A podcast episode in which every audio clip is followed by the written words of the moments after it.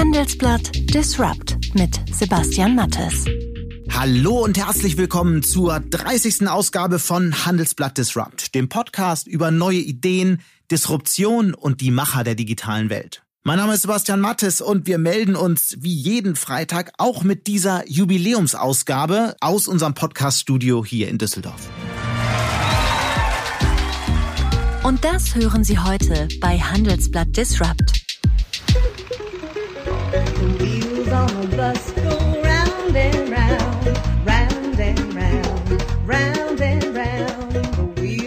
Es ist ein Unternehmen, das die Mobilitätswelt verändert hat. Flixbus hat mit Fernreisen für Busse eine echte Alternative zur Bahn geschaffen und setzt die Wettbewerber auf der Schiene mit immer neuen Billigangeboten unter Druck. Aber was plant das immer noch junge Unternehmen und in welche Länder will Flixbus als nächstes expandieren? Darüber spreche ich gleich mit dem Flixbus CEO und Mitgründer Jochen Engert. Also wir sind ja gerade extrem schnell unterwegs auch mit der US-Expansion. Sind ja vor anderthalb Jahren gestartet an der Westküste, sind heute schon in Texas und an der Ostküste für uns sicher ein sehr zentrales Thema für die nächsten Jahre, was Expansion angeht. Am Türkei, wie gesagt, für uns jetzt ein großes Schwerpunktthema, wo der Markt riesig ist. Also wir reden eher über 200 Millionen Passagiere dort im, im, im Busverkehr.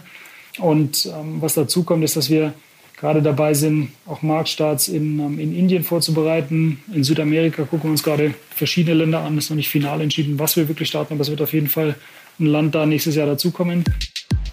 Gerade hat das Handelsblatt eine große Rangliste mit den 100 innovativsten Unternehmen der Welt auf Basis der Daten dieser Firma veröffentlicht. PatentSite. PatentSite analysiert den Wert von Patentportfolios von Technologieunternehmen, also wie wertvoll die Patente eines Unternehmens insgesamt sind und wie innovativ und zukunftsfähig dieses Unternehmen ist. Diese Analysen macht PatentSite für einige der größten Tech-Konzerne der Welt, für die EU-Kommission und für Hedgefonds. Aber wie misst das Unternehmen Innovationsstärke und warum ist diese Analyse überhaupt wichtig? Das frage ich den Geschäftsführer und Mitgründer des Unternehmens Nils Omland. Wir machen das ganz unabhängig von dem einzelnen Unternehmen. Wir haben ja einen Algorithmus entwickelt, den Patent Asset Index, der aufgrund aller Patentdaten weltweit, die in eine große Datenbank kommen, jedes einzelne Patent bewertet. Und das geht eben nach diesen, nach zwei Faktoren eigentlich, nach dem, was ich schon erwähnt hatte. Wer baut darauf auf? Mhm. Wie viele sind das? Wie entwickelt sich diese Dynamik über die Zeit? Und zum anderen, wo gibt's ähm, gültige Schutzrechte auf diese Erfindung? Sie hören Handelsblatt Disrupt und nach einer kurzen Werbeunterbrechung sind wir zurück. Viele Anleger wollen, aber tun's nicht. Nachhaltig investieren. Das ist ein Ergebnis der aktuellen Schroders Global Investor Study unter 25.000 Teilnehmern weltweit. Der global tätige Investmentmanager Schroders wurde dieses Jahr mit dem Goldenen Bullen als Vorgesellschaft des Jahres in Deutschland ausgezeichnet und überzeugt mit einer breit aufgestellten Produktpalette und nachhaltigen, innovativen Investmentlösungen. Wenn es um Fernreisen bei Bussen geht, hat Flixbus einen fast unglaublichen Marktanteil von 95 Prozent in Deutschland. Gerade ist das Unternehmen mit viel Wirbel in den USA gestartet und nun nehmen sich die drei Gründer weitere Märkte vor. Dafür haben sie das nötige Kleingeld, denn in der größten Finanzierungsrunde, die je ein deutsches Startup erhalten hat, hat das junge Mobilitätsunternehmen im Sommer viele hundert Millionen Euro eingesammelt. Nun hat das Unternehmen lautstark gegen die Pläne der Großen Koalition protestiert, Bahnfahrten durch steuerliche Vergünstigungen billiger zu machen. Was steckt dahinter? Und was plant das Unternehmen für die nächsten Monate? Vor allem aber, wird es nach Flixbussen und Flixtrains auch irgendwann Flixplanes, also Flugzeuge geben? Für diese Fragen habe ich bei Flixbus CEO Jochen Engert durchgeklingelt. Hallo, Herr Engert. Hallo, guten Tag. Eigentlich hatten Sie ja gar keine Absicht, ins Transportgeschäft einzusteigen. Stimmt es, dass Sie mit Ihrem äh, BCG-Kollegen André Schwemmlein einfach mal so 50 potenziell lukrative Geschäftsideen aufgeschrieben haben und sich am Ende für Busse entschieden haben? Ähm, wollten Sie einfach in alter Beratermanier das machen, was am meisten Geld bringt, oder was steckte hinter dem Plan? Wir haben uns tatsächlich damals ähm, in den ganz frühen Tagen von Flixbus regelmäßig, beziehungsweise sogar noch vor Flixbus, ähm, regelmäßig getroffen. Ähm, nicht nur mit André, sondern auch mit dem Daniel Kraus, unserem dritten Mitgründer, und haben verschiedene Geschäftsideen diskutiert.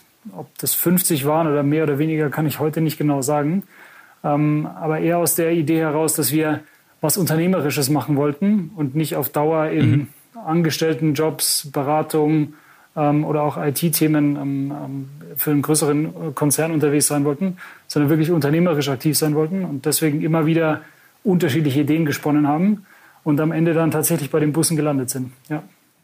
Und was war genau die Nische, die Sie dann gesehen haben, ähm, als dann das Busunternehmen als Idee draus geworden ist? Also richtig eine Nische ist es ja nicht, wenn man anschaut, was heute daraus passiert ist. Ähm, wir sind damals 2009 ähm, schon mal über den Koalitionsvertrag von der schwarz-gelben Regierung gestolpert. Ähm, da ist geschrieben gewesen, dass der Fernbusmarkt von seinen Fesseln befreit werden soll. Das war in etwa die Formulierung.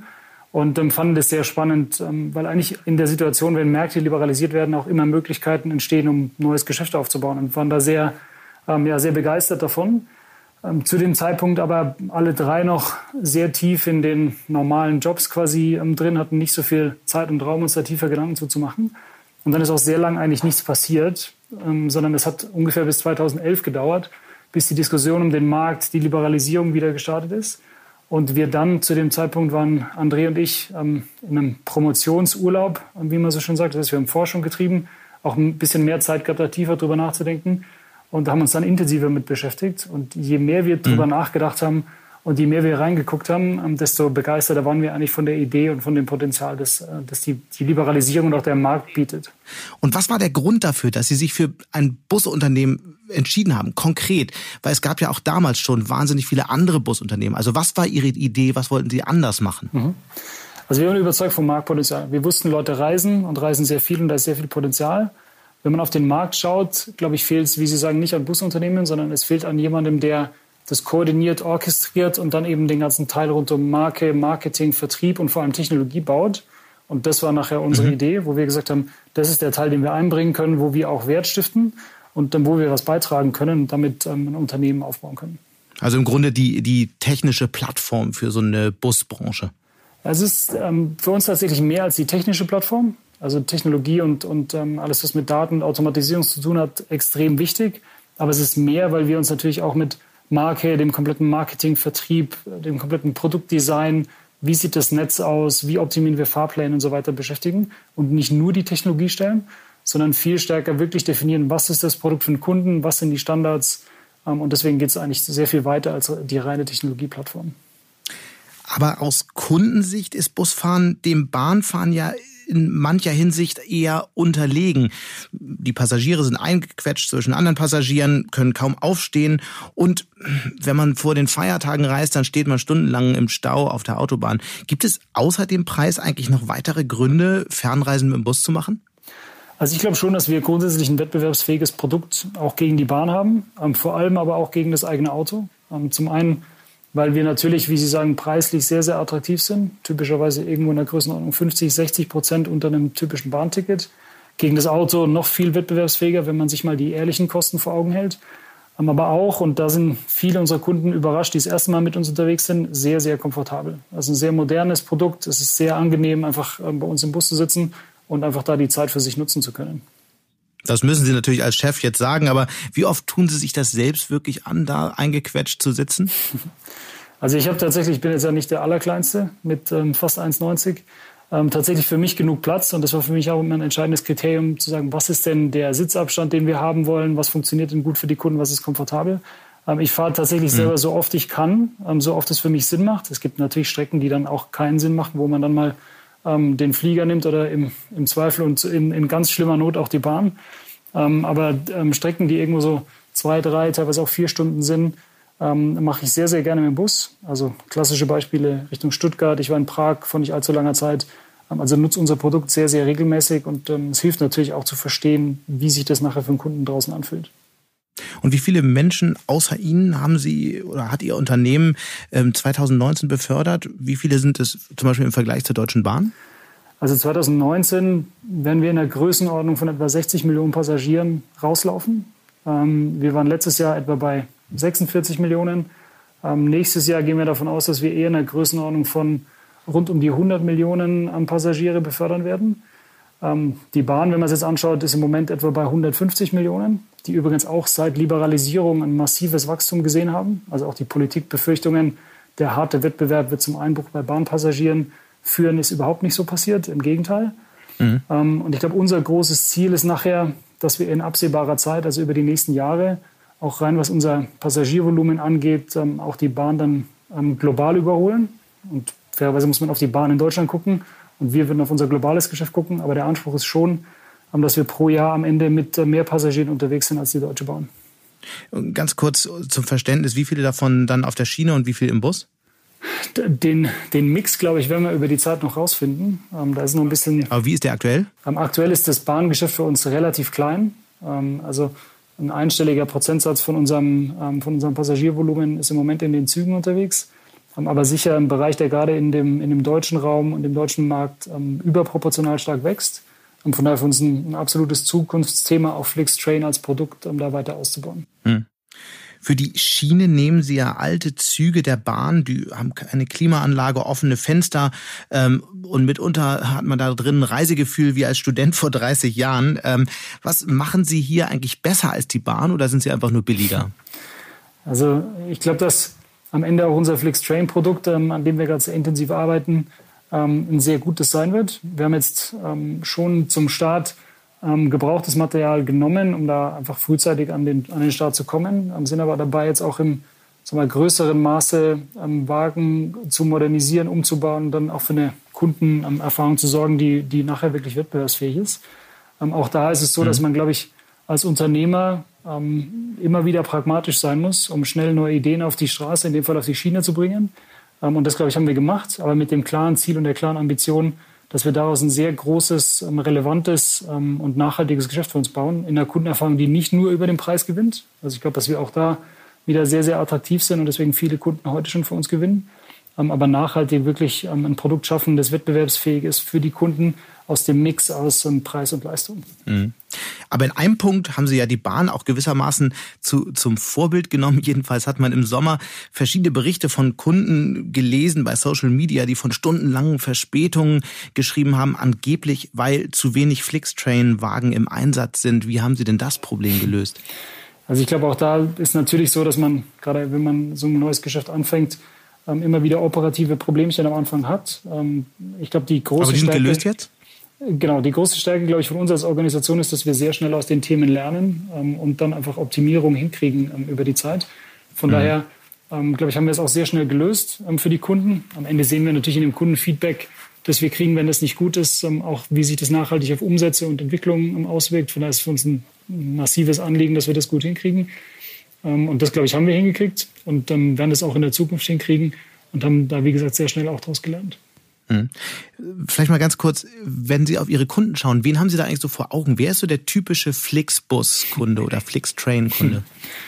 Also wenn Sie den, den oder besser sogar die typische Kundin beschreiben müssten, wäre sie wahrscheinlich 23 ähm, Studentin ähm, und relativ viel unterwegs.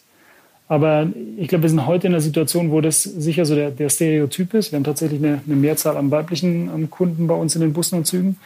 Aber wir sind sehr stark wirklich in der Mitte der Gesellschaft angekommen. Sprich, ähm, das studentische Publikum ist sicher, dass das als erstes ausprobiert, wenn es ein neues Angebot gibt und ähm, viel mit uns unterwegs ist.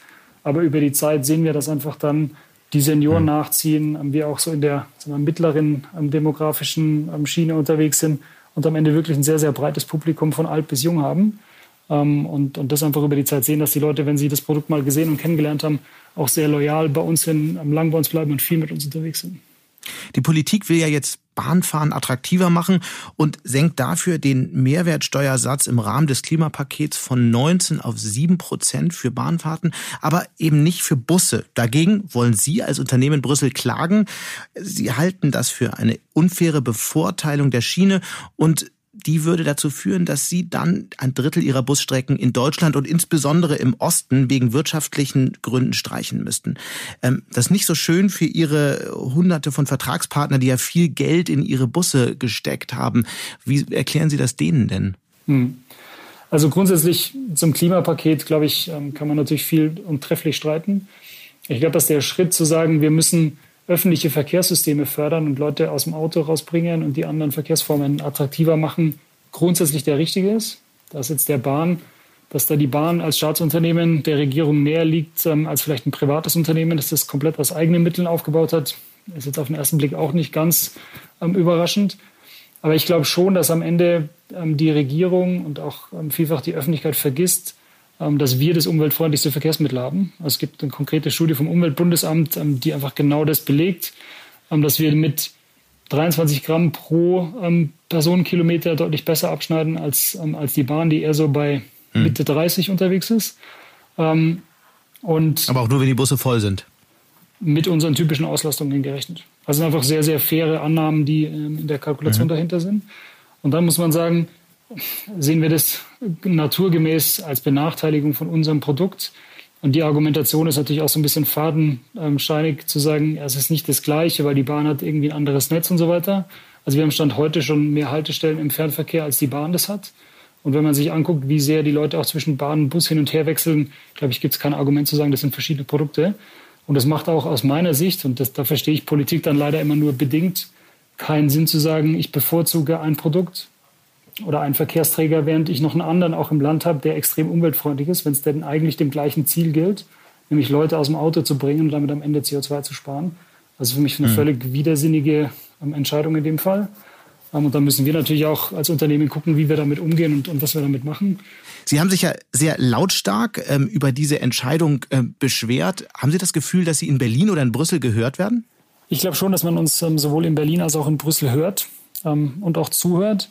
Wir sind als Unternehmen mit ähm, den vielen Millionen Passagieren natürlich nicht nur durch die Bus auf der Straße sichtbar, sondern auch einfach sehr relevant ähm, für, für viele Teile der Bevölkerung. Von daher hört man uns da schon zu. Ich glaube aber, uns hat noch nicht jeder verstanden oder es hat noch nicht jeder Politiker verstanden, was Bus ähm, und damit Flixbus für einen Effekt auf Verkehrssysteme, auf Nachhaltigkeit, auf Umwelt, auch auf ähm, Luftverschmutzung und so weiter in den Städten hat. Ähm, und, und wir da, glaube ich, noch Aufklärungsarbeit haben. Ähm, und ähm, daran arbeiten wir sehr intensiv. Flixbus hat ja in seiner letzten Finanzierungsrunde gerade einen dreistelligen Millionenbetrag eingesammelt.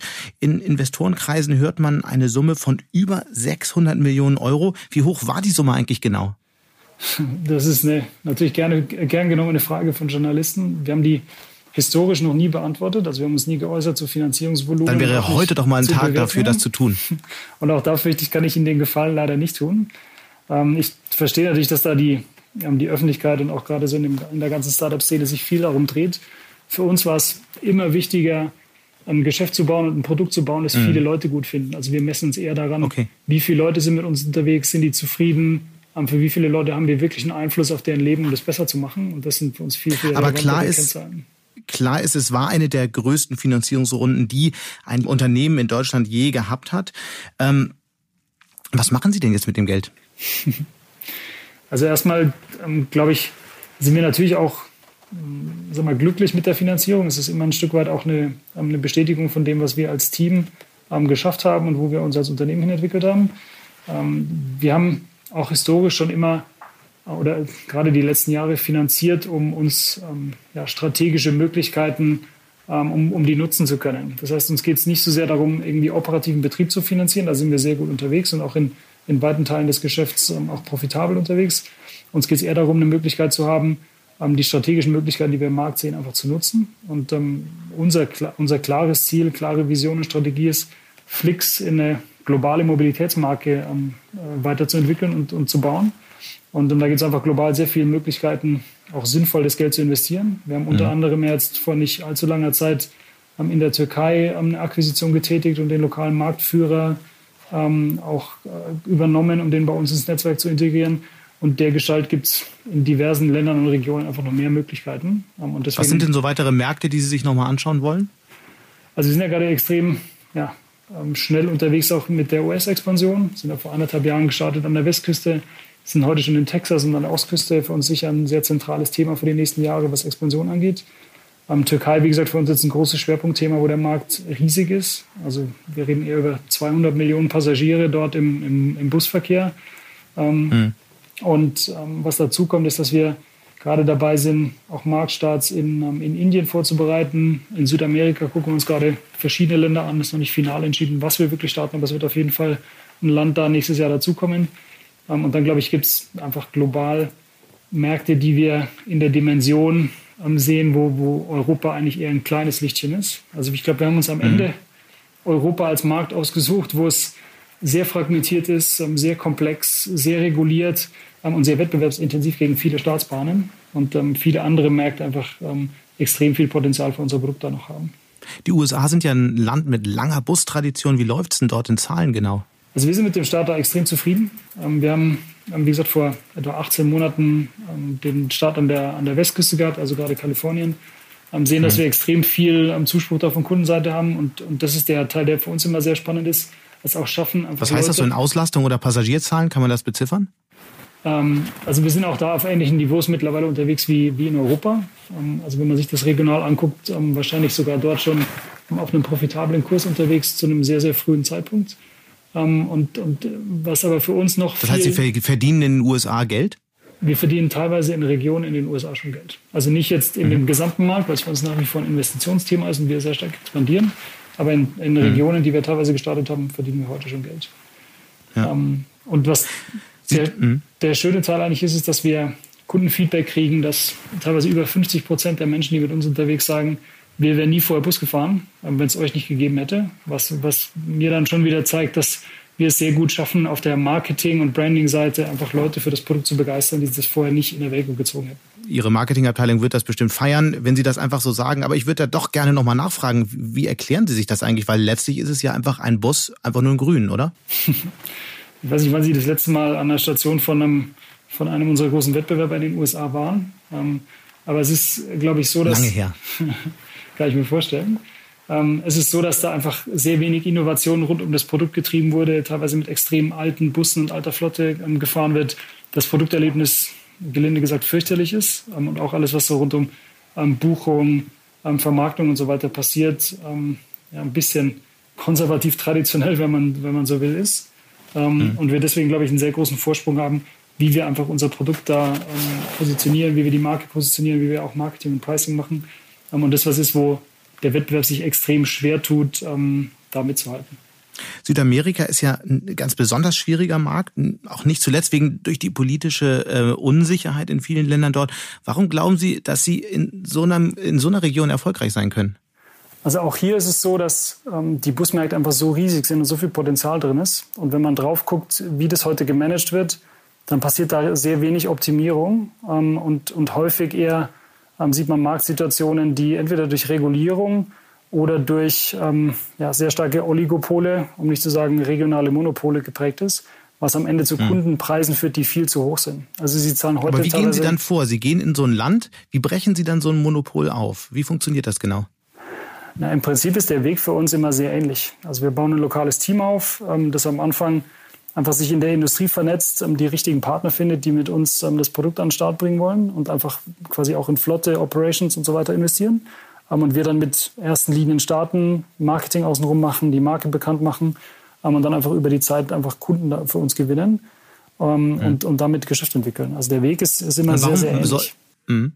Und warum sollten das Unternehmen tun, bei denen es eigentlich ansonsten auch ganz gut läuft? Der, der Großteil von unseren Partnern ist heute nicht im ähm, Fernbusgeschäft oder wäre heute nicht im Fernbusgeschäft, wenn sie nicht mit uns unterwegs wären. Also wir haben natürlich mhm. Leute, die über die Zeit zu uns auf die Plattform gekommen sind und quasi ihre eigenen Linien und ihr eigenes Geschäft eingebracht haben und ähm, das umgebrandet haben.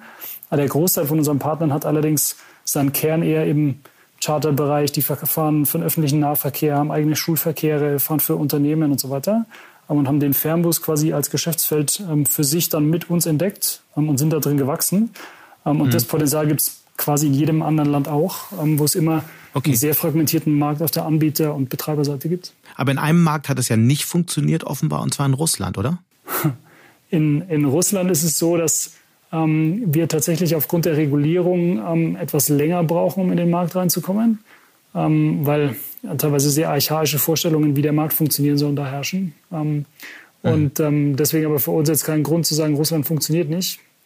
Und das ist, glaube ich, auch ein bisschen der Unterschied vielleicht zu, zu vielen anderen Modellen. Wir sind immer von, von Tag eins weg ähm, extrem bemüht, zum einen mit der Industrie, aber auch mit der Regulierungsseite, ähm, mit den Behörden und so weiter sehr eng zusammenzuarbeiten, da einen sehr kooperativen Weg zu finden.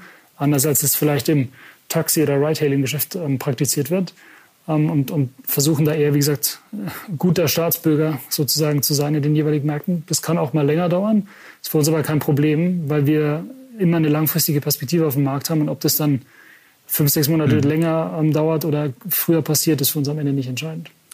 Ich habe gelesen, dass Sie und Ihre beiden Mitgründer freitags immer sogenannte Founders Sessions haben.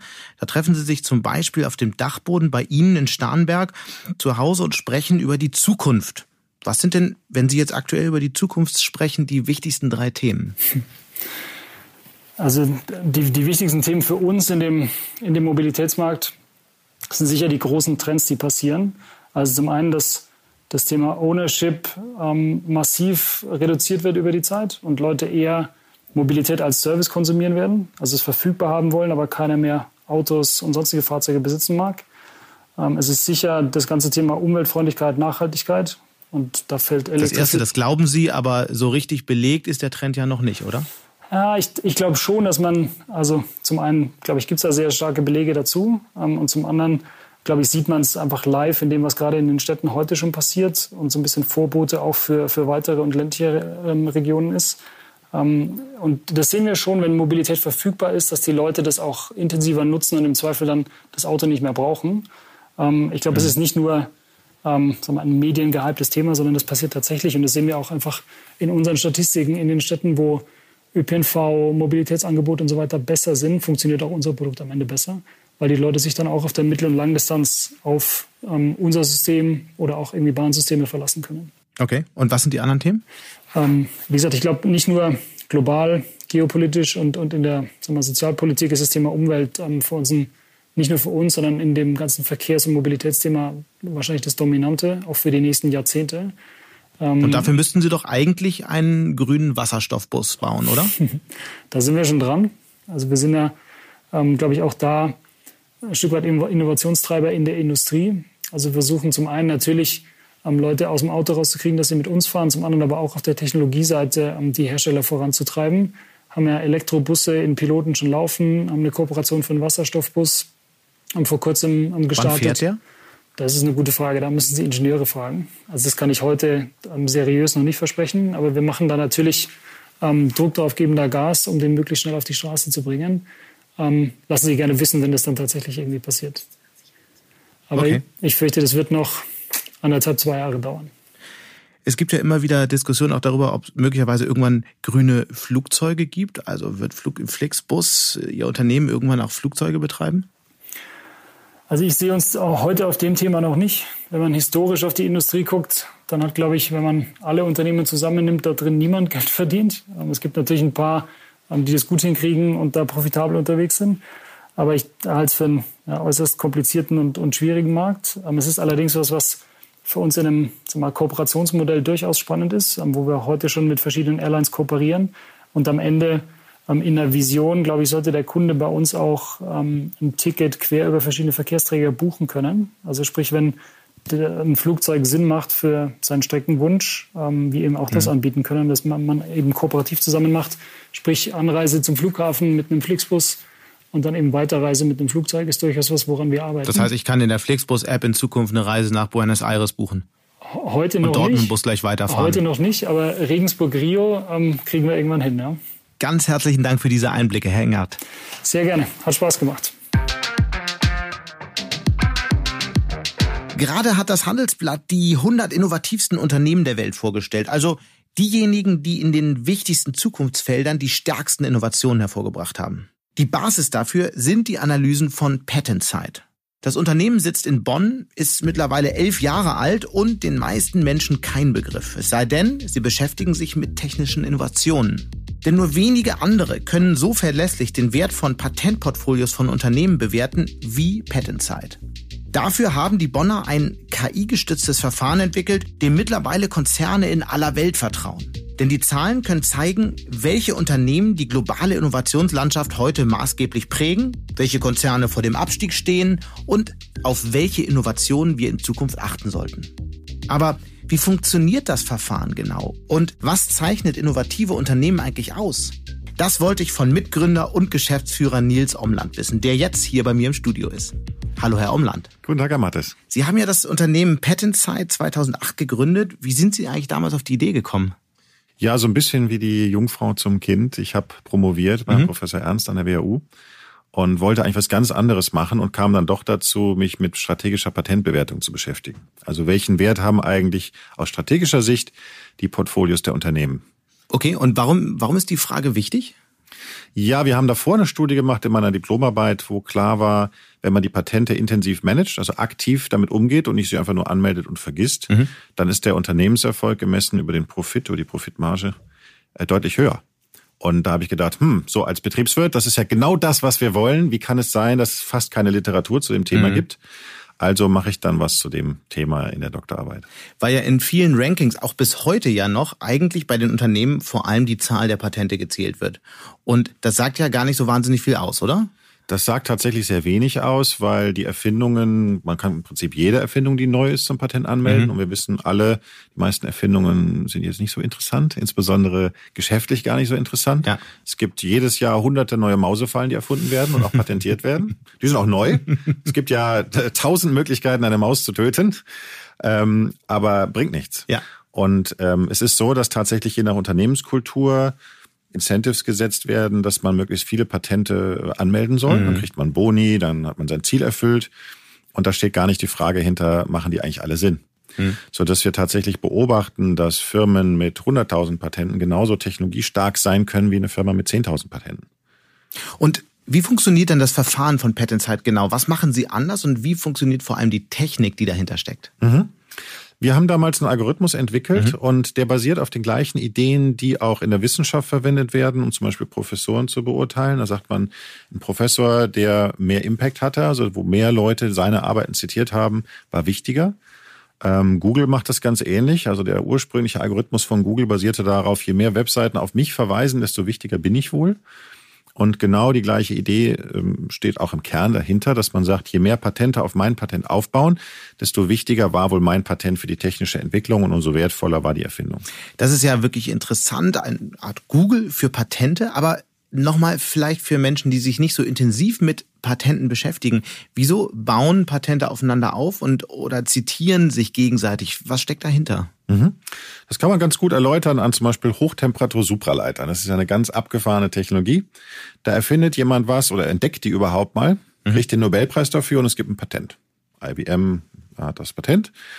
Und dann steht man davor und sagt, oh, das geht jetzt im Labor mit hunderttausenden Euro Aufwand. Mhm. Wie machen wir jetzt ein Produkt daraus? Und dann kommen Tausende von kleinen Verfeinerungen, Änderungen, Anwendungspatenten, die alle auf dieses Basispatent, diese Erfindung, die auch einen Nobelpreis bekommen hat, mhm. aufbauen, bis das irgendwann mal, tatsächlich heute ja noch in der Zukunft, anwendungsreif ist. Vielleicht gehen wir noch mal an einem konkreten Beispiel, von einem konkreten Unternehmensbeispiel vor. Wie analysieren Sie jetzt die Patentportfolios bei, sagen wir, Siemens oder Apple zum Beispiel? Mhm.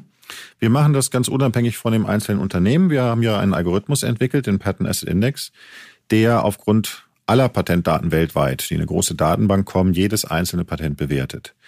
Und das geht eben nach diesen, nach zwei Faktoren eigentlich, nach dem, was ich schon erwähnt hatte. Wer baut darauf auf? Mhm. Wie viele sind das?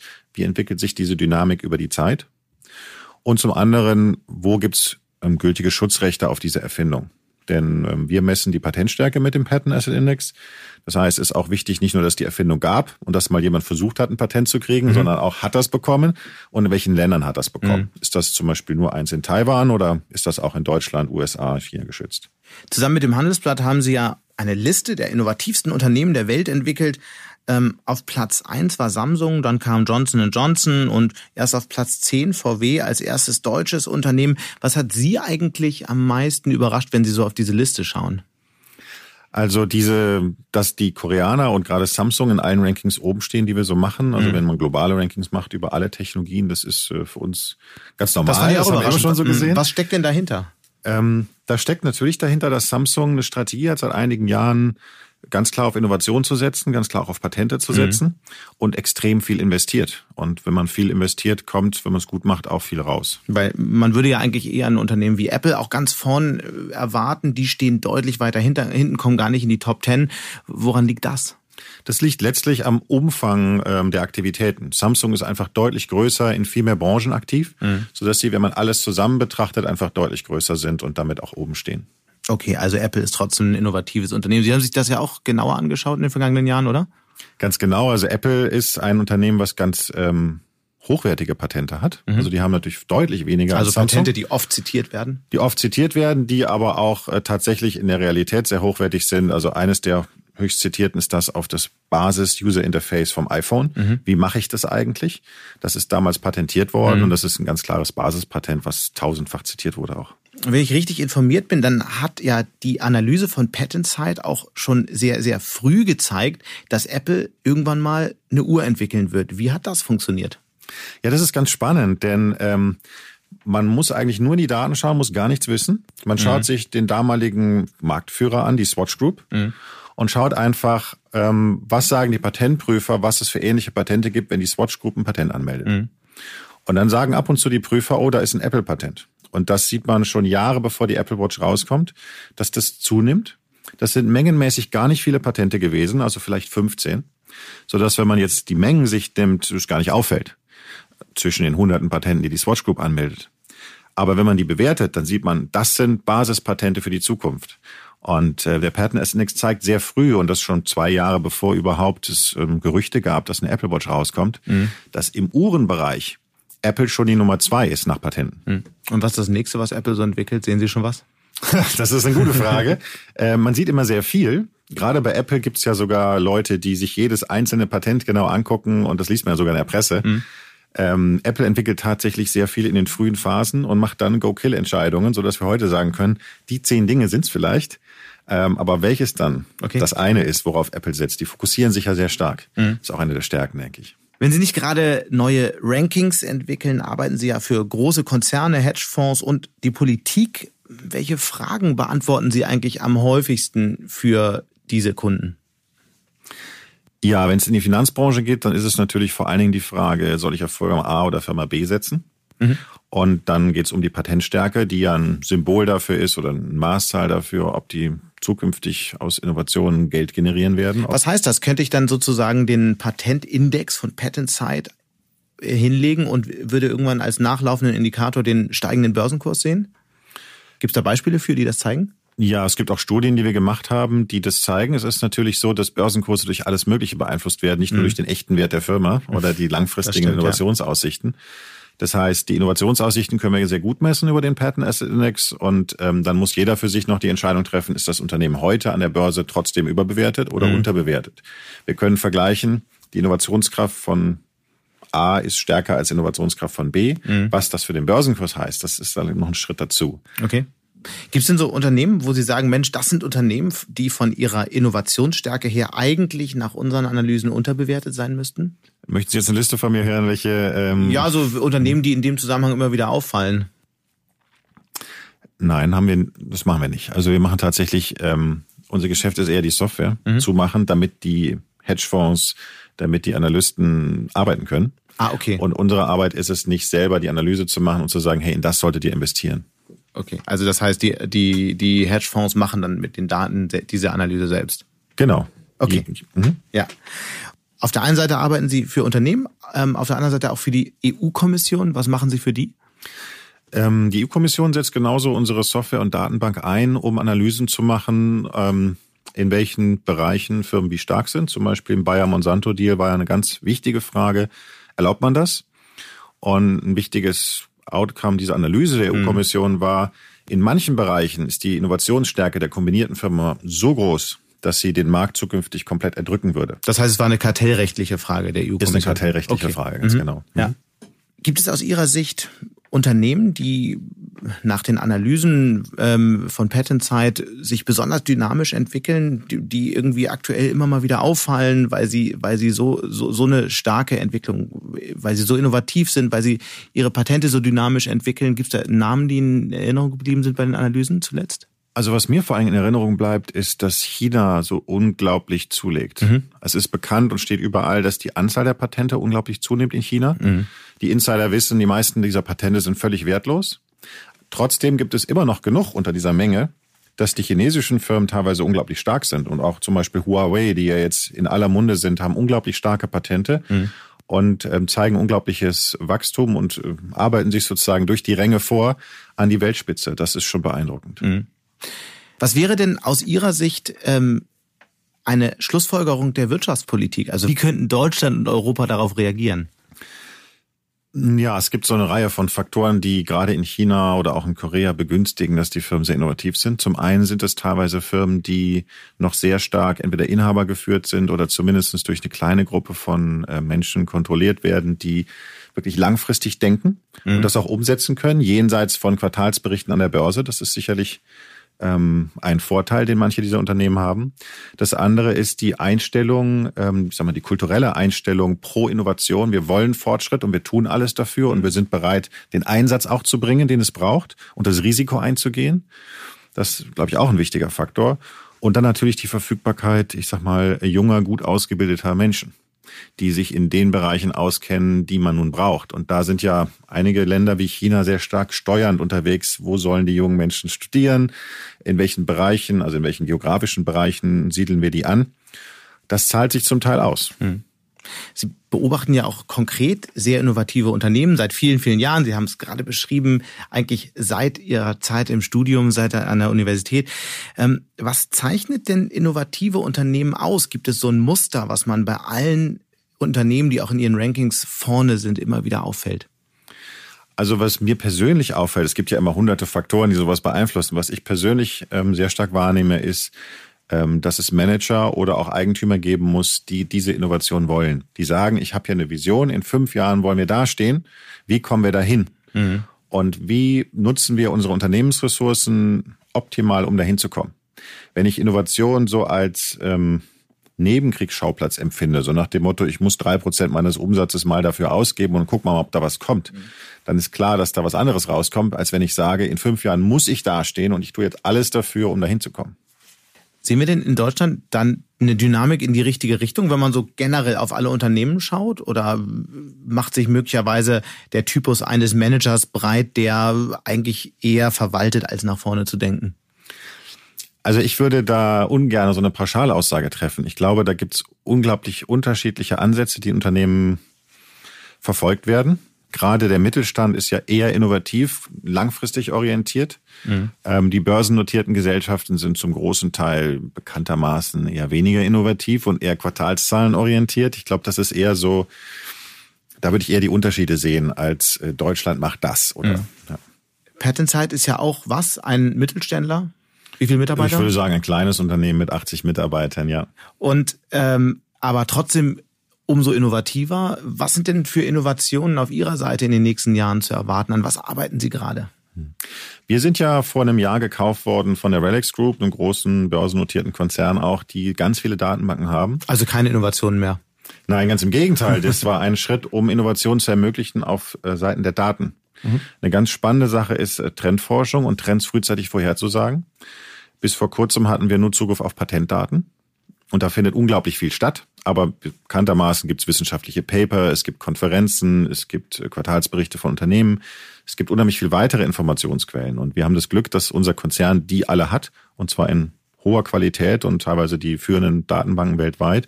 Und unsere Aufgabe der nächsten Jahre ist es, diesen Datenschatz zu heben und dann ähm, wie wir das tun wollen, ist, indem wir künstliche Intelligenz einsetzen, um die entscheidenden Trends herauszufinden. Denn Trends gibt's immer Millionen. Und die Frage ist, wenn ich Kunde bin, welche drei Trends interessieren mich von diesen Millionen? Und da braucht man KI-Methoden, um es auf genau diesen Nutzer zu münzen. Alles klar, ganz herzlichen Dank. Gern geschehen. Und das war's dann auch schon wieder mit Handelsblatt Disrupt. An dieser Stelle noch ein kurzer Hinweis auf die neue Handelsblatt Disrupt LinkedIn-Gruppe, in der Sie, liebe Hörerinnen und Hörer, sich austauschen und kennenlernen können. Suchen Sie in den LinkedIn-Gruppen einfach nach Handelsblatt Disrupt. Wenn Ihnen unser Podcast gefallen hat, posten Sie es doch einfach in der Gruppe oder hinterlassen Sie eine Bewertung bei Apple Podcasts. Sie können mir natürlich auch eine Mail schreiben an mattes mit 2t und h at handelsblatt.com oder bei Twitter unter smattes, also Mattes mit einem S davor. Dank an dieser Stelle auch für die tatkräftige Unterstützung von Alexander Voss und Migo Fecke und Regina Körner von der professionalpodcast.com, dem Dienstleister für Strategieberatung und Podcastproduktion. Wir melden uns nächste Woche Freitag wieder. Bis dahin wünsche ich Ihnen eine schöne Woche und interessante digitale und natürlich analoge Zeiten. Ihr Sebastian Mattes.